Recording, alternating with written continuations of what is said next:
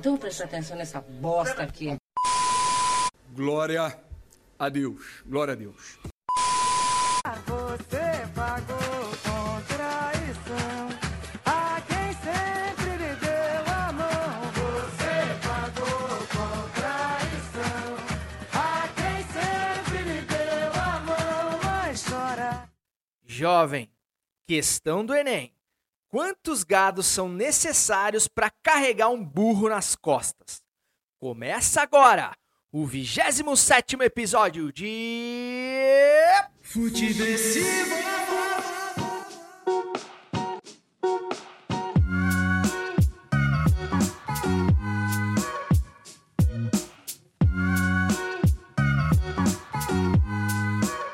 Seja muito bem-vinda, seja muito bem-vindo. Eu sou César Cartoon e esse é o Futiversivo 27, que chega com toda a sagacidade, a alegria, já ficou lá pelo episódio 20 e poucos, necessária para sobreviver à Brasileia dos novos tempos, um lugar onde a única promessa cumprida pelo presidente até agora foi a de matar 30 mil inocentes.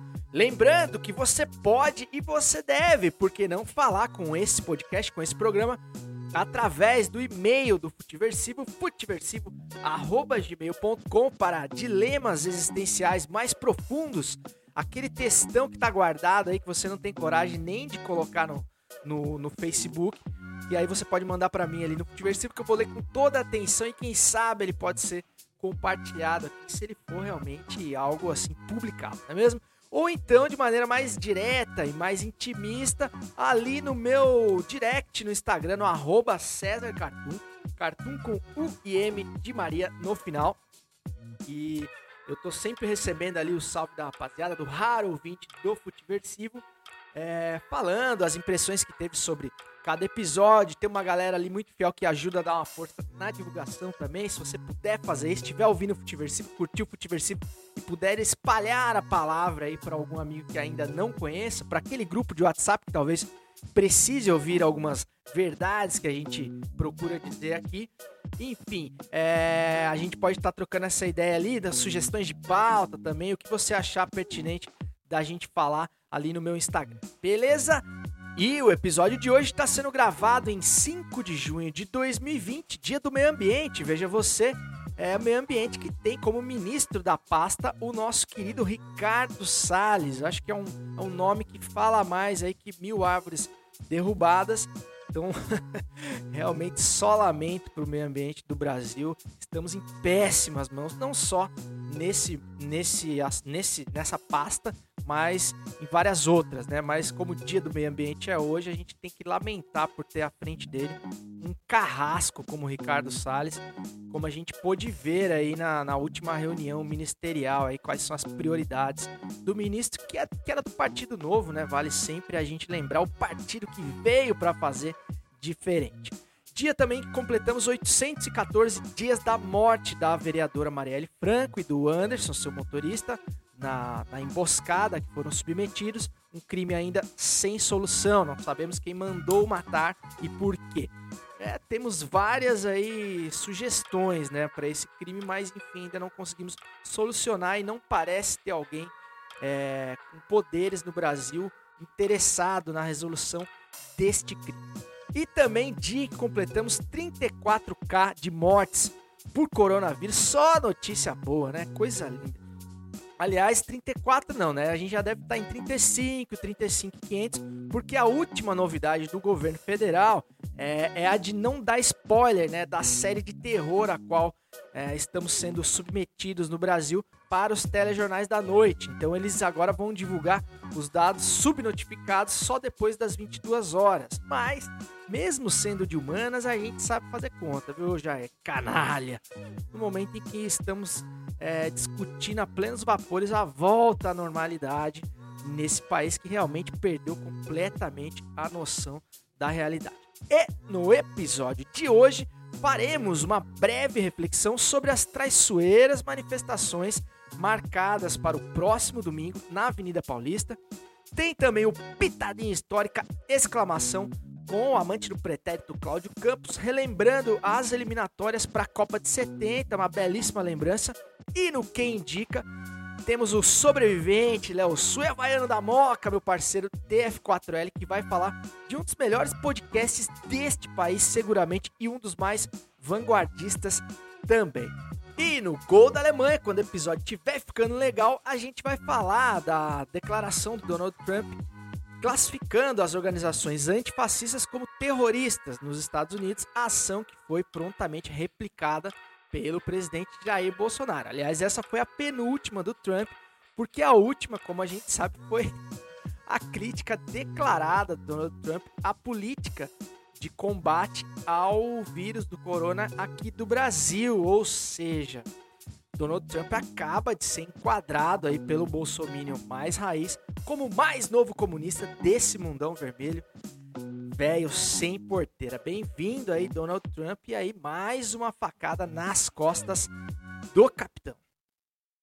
Levantou pra boca do gol. E que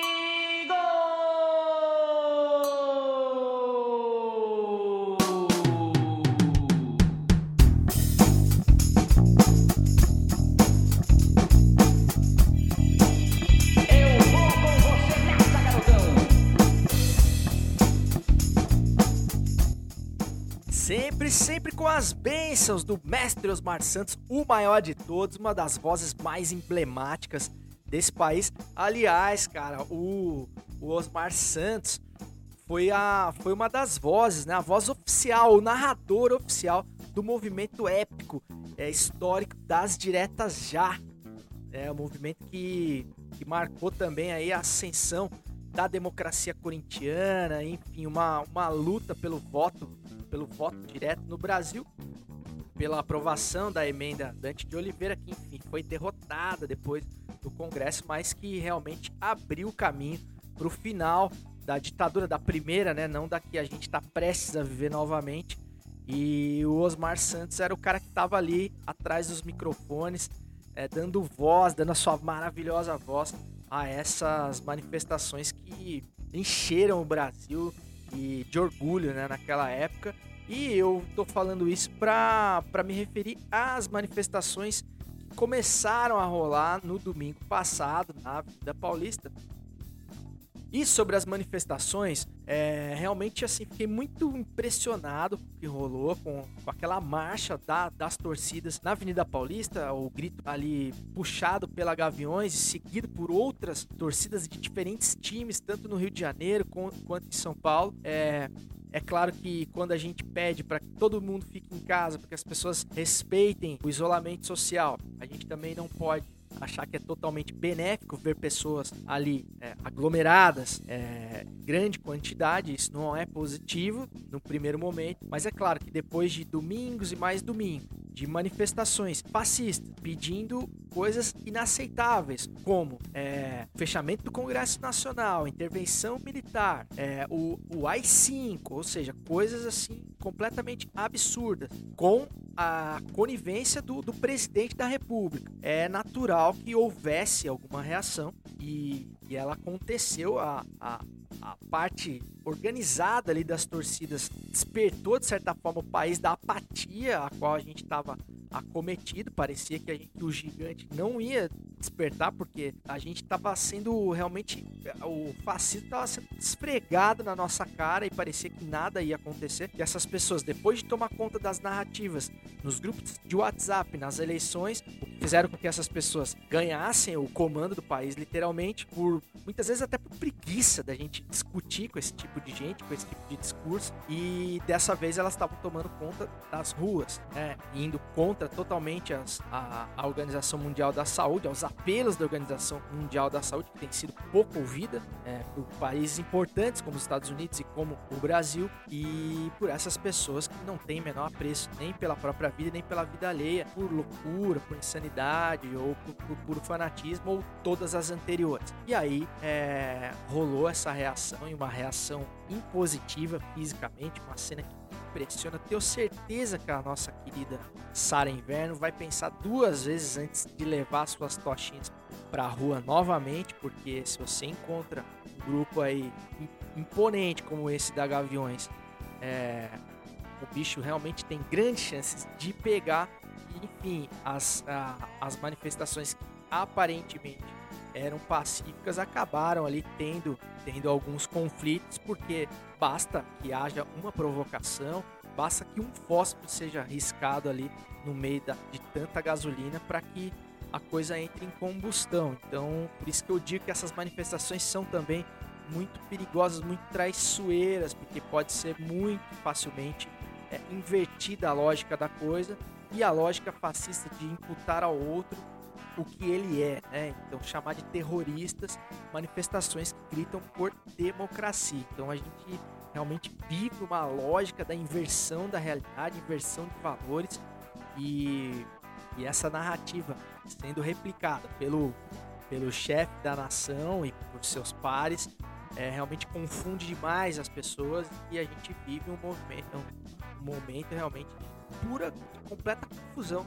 mental, né? Gente tem dificuldade de saber o que é certo, o que é errado, mas é claro que a natureza dessas manifestações são muito nobres, apesar de tudo que a gente já falou aqui, e com certeza vão ter o meu apoio de todo mundo que, que realmente quer um país ainda democrático, cara, que, que não aceita esse tipo de espetáculo nefasto que a gente é submetido domingo após domingo na frente do Congresso Nacional, né, cara? Alguma reação de algum segmento da sociedade tinha que vir. Que bom que veio das torcidas de futebol, né? Que de certa forma se reencontram com as suas origens. E na falta de futebol, na falta de, de motivações para se unir, para torcer, para cantar, tá aí lutando pela causa mais nobre, pela coisa que mais importa no país agora, é, além do futebol, né? Então você vê, né, as torcidas que são consideradas irracionais, que são consideradas é, comandadas por vândalos, por criminosos, parece que estão entendendo aí o, o real motivador, que realmente importa nesse momento. E ninguém tá ali pedindo pela volta do futebol, ah, quero ver o Corinthians jogar. Não, cara, tá todo mundo ali se manifestando pelo que importa. Ao contrário da cartolagem aí de presidentes de alguns clubes que estão aí a todo vapor nos bastidores, trabalhando pela volta do futebol, porque o que interessa para essas pessoas é fazer o negócio futebol girar, independente das vidas que vão que vão pagar o preço. Mas vamos falar um pouquinho mais disso no gol da Alemanha, trazendo a questão do Trump, da, da classificação desses grupos antifascistas como terroristas, enfim. Você vê que as coisas estão muito parecidas no Brasil e nos Estados Unidos. é, até pelo menos a última declaração do Trump, mas vamos falar disso no gol da Alemanha. Então vamos direto ao Pitadinha Histórica. Exclamação com ele, o amante do pretérito, o filhote de PVC, o Roberto Avalone sem cabelo a caju, Cláudio Campos falando hoje dos bastidores das eliminatórias da Copa de 70, no ano em que completamos 50 anos do Tri, para delírio, para saudades de Regina Duarte. Pitadinha histórica. reticências, três pontinhos, fecha conchetes, abre aspas, underline, interrogação. 5, 4, 3, 2, 1. México. Minuto zero de uma sensacional transmissão da Copa do Mundo pela rede de emissoras associadas, Rede Globo de Televisão e rede de emissoras independentes. Minuto zero. Fala César, tudo bem? Pitadinha histórica aqui no Futiversive. Como você pôde ouvir aí, o tema de hoje é a espetacular Copa de 70, que este ano comemoramos 50 anos da conquista. Muito tem se falado sobre o Mundial, com belas homenagens, né? Os jogos já foram reprisados e ainda tem muito conteúdo chegando por aí, como livros, revistas e vários programas especiais nos canais de TV, de TV por assinatura. E o Pitadinha, é claro, não poderia ficar fora dessa. Então, aproveitando o embalo de uma série de podcasts onde eu conto as curiosas histórias das eliminatórias para a Copa do Mundo, eu fiz um episódio que conta como foram as eliminatórias para a Copa de 70. E com certeza foi uma das eliminatórias com maior índice de curiosidades, que vão desde grandes seleções ficando de fora até uma guerra que se inicia após jogos valendo vaga para o Mundial.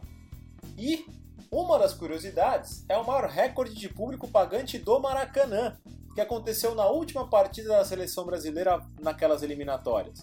Vitória das Feras do Saldanha sobre a seleção do Paraguai por 1 a 0 com um gol do Rei Pelé, que ouviremos agora na voz de Geraldo Fernandes da Rádio Tupi de São Paulo. Portanto, já sabem, busque o Pitadinha Histórica no Spotify e ouçam essa história com mais detalhes. Um abraço e até semana que vem. Virou o jogo na esquerda para Rildo. Recolheu Rildo na intermediária do Brasil. Desce Rildo rente a linha de costado do terreno. Passou pela divisória da cancha. Levou para Edu pela ponta. Recolheu Edu. Passou pelo primeiro homem. Driblou bem. Entrou pela área. Apontou. Agarrou alguém. Levou a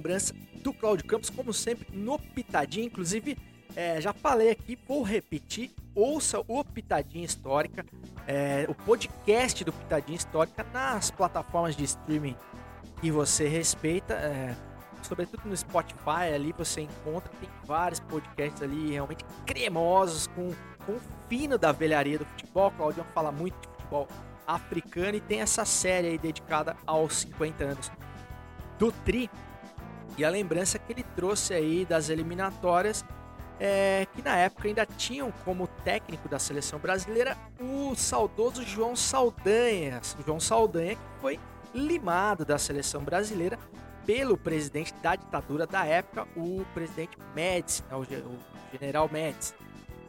E é, veja você, né, como, como o presente imita o passado, né? O General Médici que tinha aspirações de intervir na escalação da seleção brasileira. Olha só, né? Será que a gente está lembrando de alguma tentativa de intervenção nesse país? Eu acho que sim.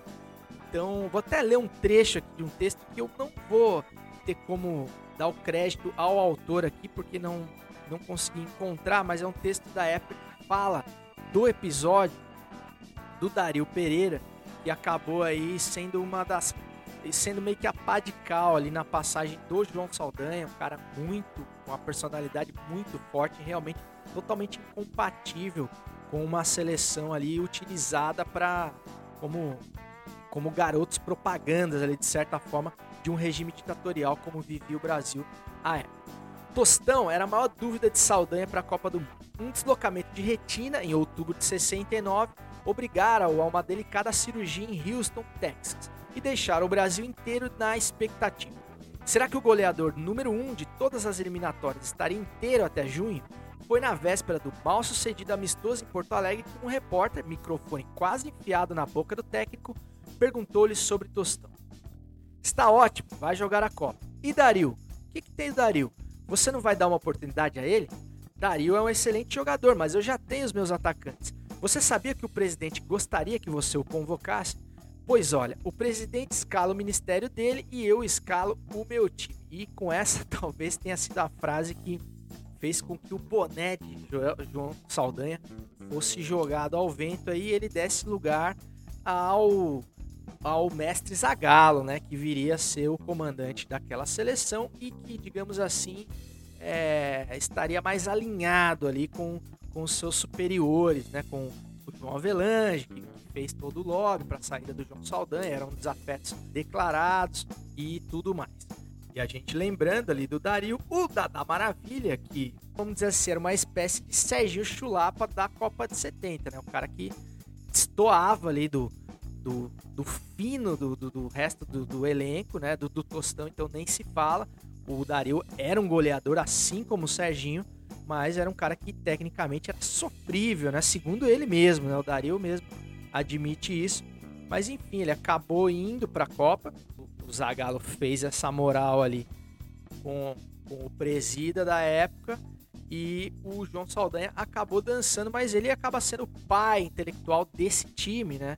Desse time que tinha ali cinco camisas 10 jogando juntos. É o mérito e o mérito do Zagallo, é claro, foi de ter mantido pelo menos né, essa estrutura, é, não quis inventar a roda e deixou os caras jogarem o que eles sabiam jogar. Realmente acho que é um time que que pouco precisava de um comando técnico, né? Caras de, dentro de campo realmente se entenderam perfeitamente bem e a seleção brasileira de 70 realmente é, um, é o time mais icônico da história do futebol, porque realmente fez coisas é, inimagináveis para a época, lá jogando no México, e o resultado foi o tricampeonato que completa 50 anos nesse ano de 2020. E aí eu fico imaginando se o Bolsonaro começa a interferir na nossa seleção, né? Imagina o que que ia acontecer. Vai ser um. Vai ser Felipe Melo mais 10.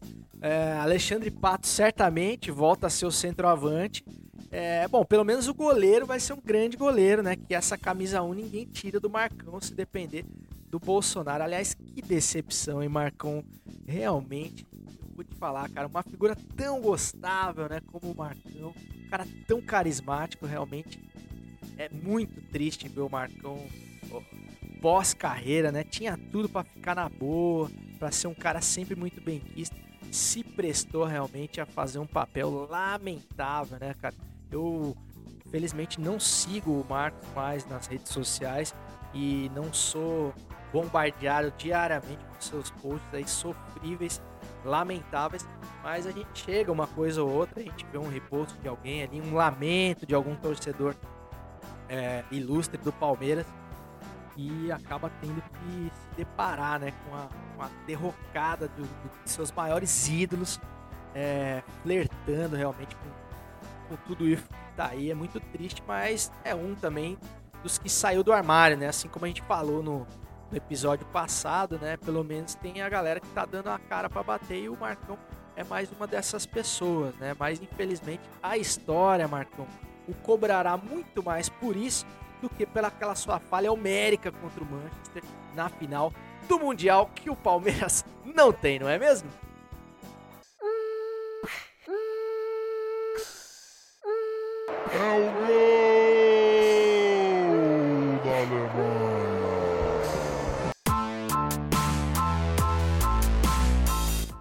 Trump classifica a organização antifascista como terrorista.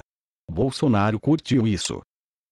Bolsonaro compartilhou o tweet do presidente americano enquanto torcidas organizadas antifascistas protestavam contra o governo em capitais brasileiras. Vou dar até uma lida na, na matéria aqui. O presidente dos Estados Unidos, Donald Trump, informou neste domingo, dia 31, que o governo americano designará o grupo antifascista Antifa como uma organização terrorista. O anúncio via Twitter ocorre em meio a violentos protestos em todo o país contra a morte de George Floyd, homem que foi sufocado por um, por, por um policial em Minneapolis na última segunda-feira 25. A mensagem de Trump foi compartilhada pelo presidente Jair Bolsonaro na sequência, claro, né? Ah, então, bom, lembrando que essa matéria é do dia 31, ou seja, antes do, do Donald Trump fazer críticas à política é, anti-corona do governo brasileiro, se é que existe alguma, é a política, a política do governo brasileiro é, anti-coronavírus é a de negação do inegável, né? Essa que é a política. Mas então o Trump deu até uma moral, né? Dizendo, fingindo que aqui existe uma política de combate ao vírus. E ele disse que se os Estados Unidos tivesse seguido é, a toada do Brasil, eles chegariam a 2 milhões e meio de mortes. Então, realmente, uma crítica aí direta às, à, à inatividade do, do governo Bolsonaro em relação ao coronavírus e realmente essa é mais uma facada nas costas do capitão, né? Depois, depois de ser traído aí por tanta gente que ele considerava isso. Realmente deve ser difícil, né? Um cara que, já tem a teoria da conspiração na cabeça, né? Que, que vê pelo em ovo onde não tem. Ainda acaba tendo essas manifestações dos seus principais aliados, realmente não deve ser fácil viver na pele, na pele judiada do Bolsonaro, né? Então fica aqui toda a nossa solidariedade ao Jair por mais essa apunhalada que ele toma nas costas desta vez do mais novo comunista, o Donald Trump. Mas antes de sair do armário, do armário vermelho, o Donald Trump fez essa declaração, traçou essa classificação que é muito perigosa, né? Falando um pouco mais sério agora, na semana em que explodiram diversos protestos, manifestações depois do assassinato do George Floyd, um homem negro, por um policial branco lá nos Estados Unidos. Né? Uma cena grotesca que foi filmada e inclusive a frase dita pelo George Floyd, eu não consigo respirar, tem sido usado, usada como um lema, né? como um slogan dessas manifestações e algumas realmente é, descambaram para incêndios, é, saques, tudo que a gente não gostaria de ver, mas realmente é aquela coisa, né? Toda ação gera uma reação e quando você vê uma parcela da população, população negra, sendo insistentemente, persistentemente, Brasil, nos Estados Unidos, onde quer que seja, sendo morta pelo simples fato de ser quem é, de parecer como é, de ter a pele da, de determinada cor, é óbvio que uma hora a reação vem. E infelizmente, cara, a gente tem que pensar que é, pouca coisa, poucas conquistas ou nenhuma foi feita na base do bater panelinha, né? Então realmente se, se uma hora não houver um enfrentamento, não houver uma imposição física, assim como nas, nas manifestações aqui no Brasil, fica difícil você realmente, porque o, o, o poder, cara, o poder, se ele não for colocado contra as cordas, ele realmente ele vai, ele não vai se solidarizar, ele não vai se abalar com, com manifestações. Enquanto os caras não ficarem com, com medo, literalmente, é, de que algo aconteça, é, da revolta, enfim, da, de, de- das coisas ficarem incontroláveis, realmente esses caras não vão tomar nenhuma atitude, né? Não, não é, é- infelizmente é muito difícil com o diálogo que, que essas pessoas que realmente não têm o menor apreço pela vida, pela vida humana, é, a não ser dos seus pares, né, do seu grupo muito seleto, é um egoísmo realmente que toma uma falta de empatia que toma conta dessas pessoas e realmente fica difícil achar que elas vão tomar alguma atitude é, sem uma pressão que muitas vezes acaba é, ultrapassando os limites da passividade, da paz. Inclusive sobre os protestos é, e até a entrada de algumas marcas como a Nike, da Adidas, é, nessa luta contra o racismo através de campanhas publicitárias, é, mesmo assim, é, atitudes louváveis, é, a gente fez um vídeo, eu e o Léo, lá no F4L, cara, um vídeo que ficou muito legal falando da entrada da Nike é, nessa briga, da, até da adesão da Adidas, né, que lembra muito essa questão das torcidas rivais ali lutando por uma mesma causa.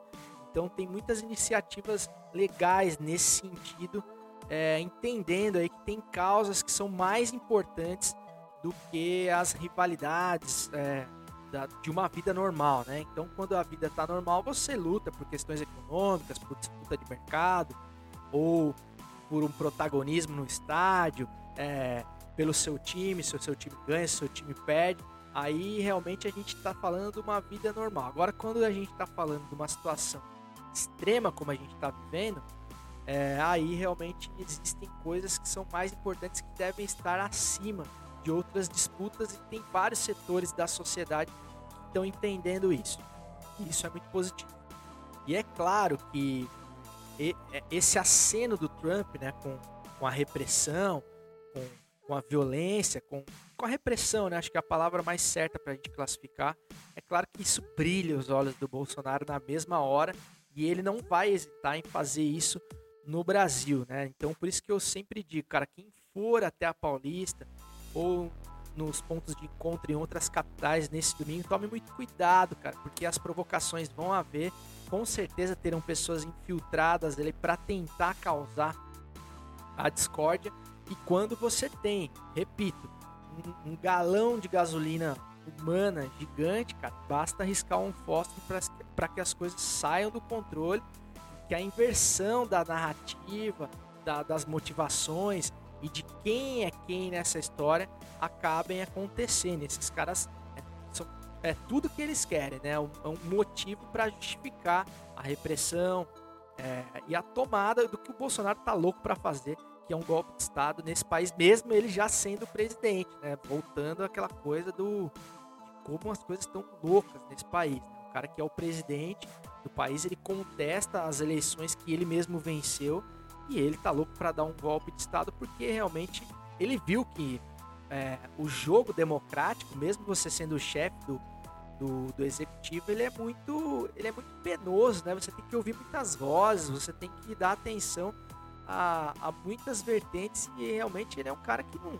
primeiro ele não compreende o diálogo, né? Porque como diz o, o, Marco, o professor Marco Antônio Villa, é um homem de 500 palavras no vocabulário, se muito, então ele tem uma dificuldade de compreensão do contraditório, do diálogo muito grande, e ele não tem interesse em dialogar com ninguém, né? O que ele quer é impor realmente as suas a verdade dentro de sua cabeça louca e ele não vai medir esforços para conseguir fazer isso ele está precisando de um motivo mais forte. Então, tomemos cuidado para não dar esse motivo que esse cara tanto quer para para tornar a situação desse país mais difícil do que ela já está.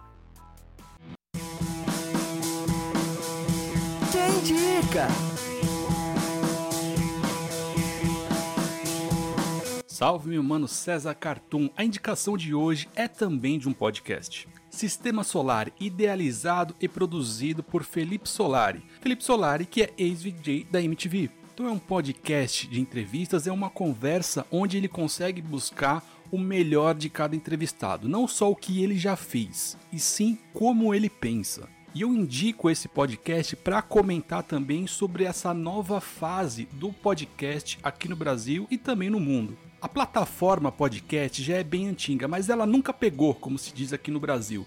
Eu acredito que seja pela dificuldade de como consumir o podcast. Antigamente você tinha que baixar o podcast ou estar na frente do computador.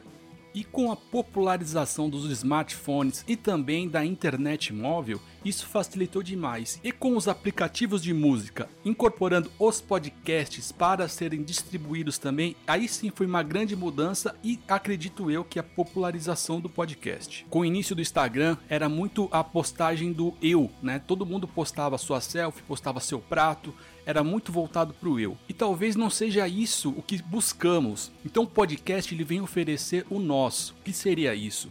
A gente ouvir o outro, a gente se ouvir e ouvir o que o outro tem a dizer. Não tão rápido quanto um stories, como um vídeo costumeiro no YouTube, mas um conteúdo mais longo, mais denso, é, para ser degustado com mais calma. E nisso Felipe Solari é um mestre. Antes de criar o seu podcast, ele estudou a plataforma, ele estudou o equipamento, ele estudou a história do podcast e entendeu que o podcast tem uma frequência diferente na conversa. Ele não é tão rápido, ele é devagar, ele criou na sua casa um estúdio para receber os convidados. Então tudo ali foi pensado: a mesa, a posição das cadeiras, a iluminação, os objetos que estão em cima da mesa e o diferencial. Ele começou a fazer imagens de podcast e usando essas imagens para serem divulgadas nas outras redes sociais. Porque o podcast, diferentemente, por exemplo, do Instagram, que existe um feed, ou mesmo no YouTube, você não entra lá e o podcast aparece na sua timeline. Não. Quando você vai no buscador na plataforma de áudio, você já sabe o que você quer consumir. Então, a divulgação da imagem é muito importante de trechos de podcast. Isso dá uma degustação para o consumidor ou para quem nem sabe o que é podcast. Cria-se a curiosidade e ele vai buscar. Gostando do conteúdo, ele começa a ser um seguidor e um consumidor de podcast. Então, se você não conhece o podcast Sistema Solar, aconselho você a ouvir e também a assistir no YouTube, porque a imagem ela é muito aconchegante. Você consegue entrar na conversa como se você estivesse presencialmente no local, mas apenas observando o bate-papo. Com o investimento do Spotify na plataforma, acredito eu que em breve teremos imagens no celular e também as pessoas vão poder comentar, deixar seu comentário ali na plataforma do Spotify e aí ter uma interação maior com o público. É isso aí, muito obrigado pelo espaço e semana que vem estaremos aqui com mais uma indicação. Grande Léo Sui, o sobrevivente, que dupla, hein? César Cartoon aí. E Léo Sui brilhando lá no, F4L. Essa semana fiquei muito satisfeito com esse vídeo que a gente fez aí sobre essa parceria da Nike, essa entrada da Nike nos protestos. Conseguimos abordar aí temas densos aí de uma maneira bem, bem leve, assim. Eu acho que a gente cumpriu um, um papel importante aí falando com a molecada sobre racismo, sobre temas que geralmente não são abordados aí nos canais de futebol no YouTube. E eu acho que a gente fez um golaço essa semana, modéstia à parte. E é isso que a gente quer fazer cada vez mais no F4L e aqui também no Futiversivo. Mas falando do tema do Quem Indica de hoje, do Sistema Solar, cara. Um podcast que eu realmente tenho grande prazer de ouvir, é, porque é feito por um cara que realmente se dedicou a entender a lógica do podcast antes mesmo de fazer, né? O Felipe Solari eu não conheço ele pessoalmente, ou pelo menos não conheço ainda, espero conhecê-lo. É um cara que já vende de uma outra plataforma, né? Era um cara de TV, um cara que veio da, da extinta, da saudosa MTV, e é um cara que teve a humildade de se reinventar e de, de fazer o dever de casa antes de começar é, o trabalho do, do, do, seu podcast, né? Então ele foi estudar realmente a plataforma e até hoje é um cara que faz um trabalho muito legal de didático, digamos assim, para ajudar no entendimento dessa plataforma de outras pessoas, de outros criadores. Essa semana que passou, por exemplo, ele fez uma série de lives ali abordando vários temas pertinentes a, a quem está nesse meio do podcast, as dificuldades, a coisa da criação, da divulgação, enfim, do, do ritmo do podcast, todas essas coisas que o todas essas coisas que o Léo abordou aí para que a gente consiga entender cada vez mais essa plataforma, as possibilidades do podcast para que a gente consiga cada vez mais catequizar novos ouvintes, porque realmente quem tá no meio disso aqui, quem, quem foi picado aí pelo bichinho do podcast, quer passar adiante, porque realmente é uma coisa muito legal. E o Felipe Solari era um cara que tinha tudo ali para ficar no, na coisa do YouTube e tal, um cara boa pinta, um cara que já tinha uma imagem consolidada ali pela coisa da TV, mas, mas não, ele acabou fugindo um pouco desse mediatismo justamente por não se encontrar num, numa plataforma que, aliás, as coisas vêm mudando no YouTube, ainda bem, mas que ditava regras do tipo, ah, vídeo no YouTube tem que ter 5 minutos no máximo, você tem que falar a tua mensagem, pá, pá, pá, corte rápido, senão é, as pessoas não vão, não vão prender atenção, já vão ir para outro conteúdo, a oferta de conteúdo é muito grande, então você tem que ser muito dinâmico, você, você não pode dar pausa para respiro, para reflexão, e não, ele trouxe justamente isso é, no podcast, né? Ele, ele, ele foi para um outro lado, e justamente é um podcast que tem um ritmo que você consegue saborear ali as palavras, fazer uma reflexão, é, são conversas muito agradáveis que ele tem ali, que fogem realmente né, do que a gente vê como, como aquela entrevista mais padrão. E ele usa diversas técnicas. Ele tem um negócio muito legal que ele faz ali de, de dar uma folha em branco para o convidado com uma caneta para que ele possa ali rabiscando ali e muitas vezes desviar até o olhar da conversa e literalmente dar aquela viajada ali. É muito legal, né? Eu sou desenhista, por exemplo, adoro fazer isso. É, falar e desenhando ao mesmo tempo, ou rabiscando, enfim, algumas técnicas, coisas simples ali, mais sutis, mas que mostram realmente um cuidado muito grande, um amor pelo que ele faz. Então é um conteúdo que, que me inspira muito. Tem entrevistas muito legais, muito, muito legais mesmo, assim. Então é um, é um podcast que eu indico muito e tem a questão da, da filmagem, né, cara? De aliar áudio, de aliar áudio e imagem.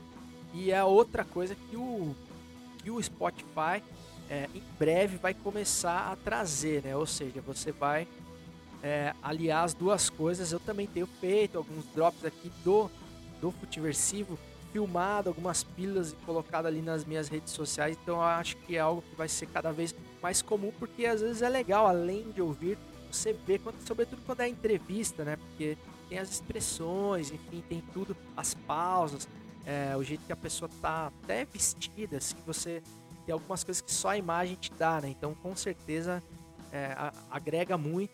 E eu acho muito legal essa entrada do Spotify cada vez mais e trabalhando para deixar o podcast cada vez mais palatável a um número maior de pessoas. Beleza? Então enchi a bola aqui do Felipe Solari, mas não tô ganhando nada para isso, mas é um cara que merece porque tá fazendo um trabalho realmente muito massa. E é com essa dica de conteúdo e com a esperança de que esse podcast também possa fazer cada vez mais conexões com criadores das mais diferentes vertentes, é que eu declaro inaugurado mais um final de semana, desejando que você não encontre nenhuma senhorinha indefesa com um taco de beisebol na mão no próximo domingo. Até semana que vem, continue em casa se puder, porque tá longe de acabar por mais que a gente não aguente mais